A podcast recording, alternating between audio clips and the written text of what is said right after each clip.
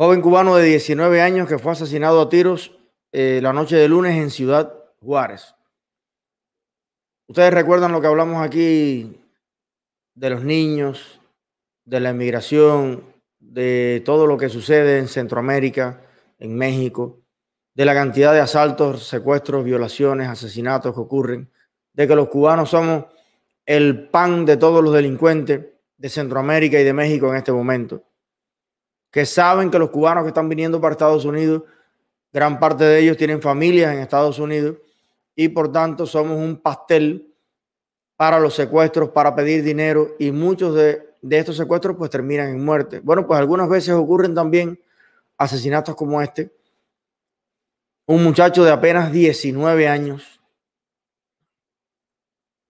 y que además esto me ha dolido profundamente porque eh, pues tengo parientes de esa misma edad que le encantaría venir a los Estados Unidos y un muchacho esperando allí tranquilo, sentado en un banquito junto con otro cubano que, que ya amaneciera para cruzar la frontera, ya le tocaba su turno y desapareció alguien que no ha sido identificado que e, en una ciudad, en Ciudad Juárez, donde los asesinatos tienen una impunidad de más del 90%,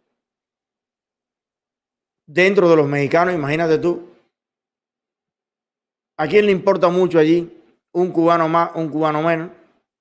Incluso hay una muchacha con un acento español, hay un video que él va, o sea, va la muchacha allí con mucho miedo a reportar lo que había sucedido.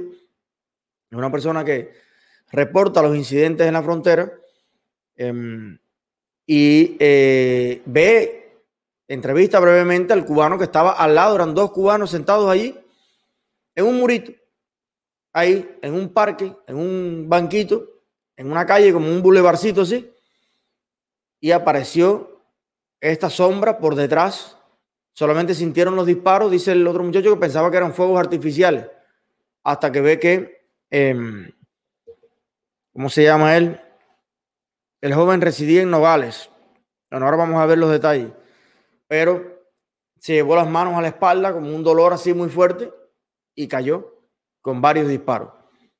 Ahí estaba la foto horrible, sangrienta, o sea, el charco de sangre en el suelo, eh, donde lo asesinaron. No se sabe la motivación de esto, porque tampoco tiene mucho sentido no, le, no, le, no se llevaron nada, era solamente ir pa, pa, pa, parecía como un acto de sicariato. No se sabe que este muchacho pudiera tener un problema con nadie. Pudo ser una equivocación. Eso pasa también mucho en México. Hay encargos y es así, es así, es así, moreno, y son daños colaterales también que, que pueden ocurrir. Esto es una cosa horrenda y forma parte de las historias que muchas veces no se cuentan dentro de Cuba y que yo creo que hay que contarlas. Hay que contarlas y la gente tiene que saber porque entonces el que llega, cuando tú lo ves la foto, el video, contento, tal, dice, coño, pero esto es pan comido. Y entonces muchísimas más personas se aventuran a la travesía. Claro, pero el que muere no puede contar la historia. Ni nadie la cuenta. Y no es uno, ni dos, Estamos hablando de que literalmente nos están matando a cuentagotas en toda Centroamérica, en México y en muchos lugares.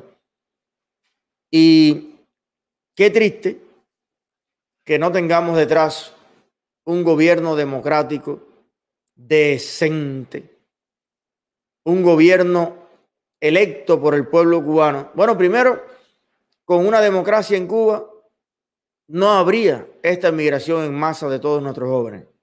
No tiene por qué. ¿Qué podría ir buscando fuera de Cuba? Comida. Si en Cuba pudiéramos tener tanta o más comida que en cualquier parte del mundo. Libertad de expresión. ¿Por qué no tener libertad de expresión en Cuba? Un automóvil. ¿Por qué no podemos tener nuestro automóvil en Cuba?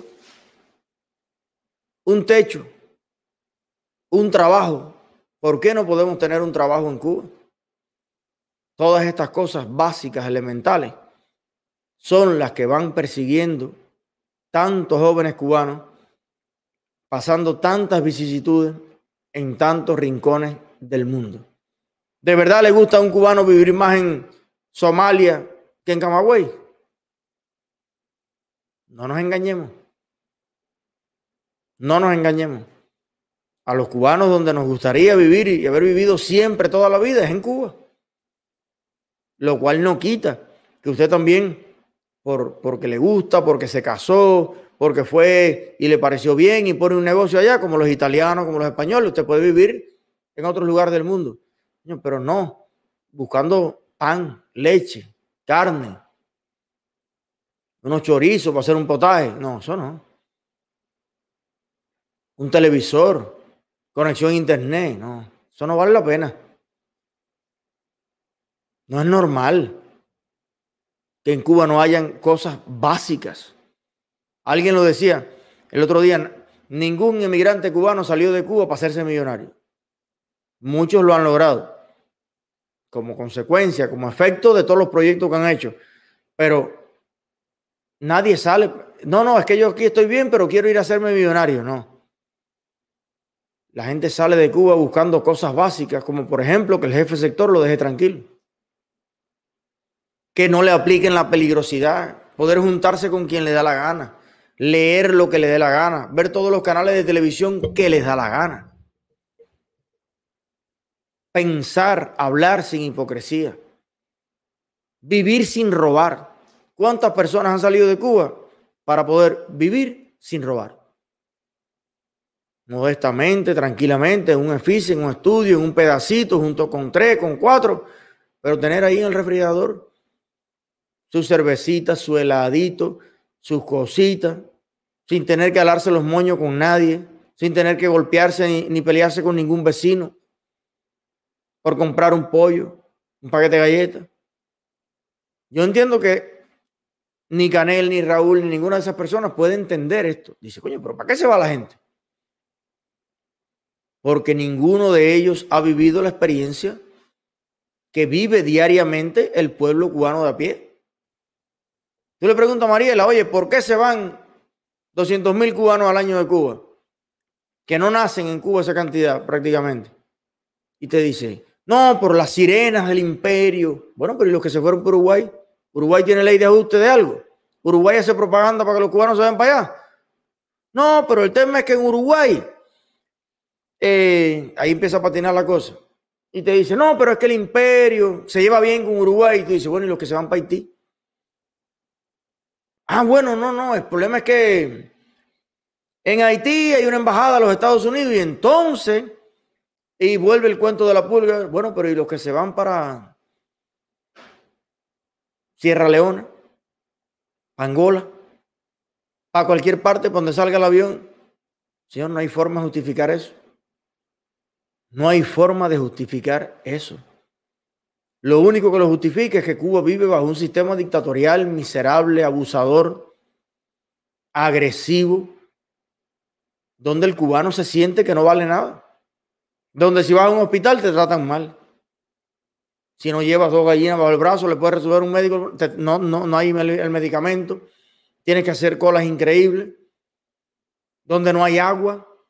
Donde ni, ni luz muchas veces. Donde comprarle un pamper a, un bebé se convierte en un problema de vida o muerte. Encontrar una luz para ponerle en la casa. Una llave en una ferretería. Y todo esto, culpa de quién es de los Estados Unidos y el que abastece a Estados Unidos en todo eso es China, que es el mejor amigo de Cuba. Pues no tiene sentido. ¿Hasta cuándo el pueblo de Cuba va a seguir prefiriendo morir que vivir? Morir en la selva, morir en el mar, morir en todas partes, morir. Eso, ese es el significado de patria o muerte. Lo que pasa es que lo único que ha quedado es la muerte. Porque la patria se la robaron. Cuando a uno de nosotros nos dicen, vende patria, yo no la puedo vender si yo no tengo. Ningún cubano que abrace las ideas de la libertad en el mundo y que no baje la cabeza ante los comunistas tiene patria. Tienes la añoranza, tienes el amor, tienes la, la esperanza de un día como mismo pasó con el pueblo judío, todos poder juntarnos y abrazarnos en nuestra patria, pero la patria está secuestrada en este momento. Ni tiene patria el cubano dentro de Cuba, ni el cubano que vive en otra parte. La patria está presa, la patria está encarcelada y los comunistas tienen la llave. Y desgraciadamente hay, hay muchas personas que todavía alaban y aplauden al carcelero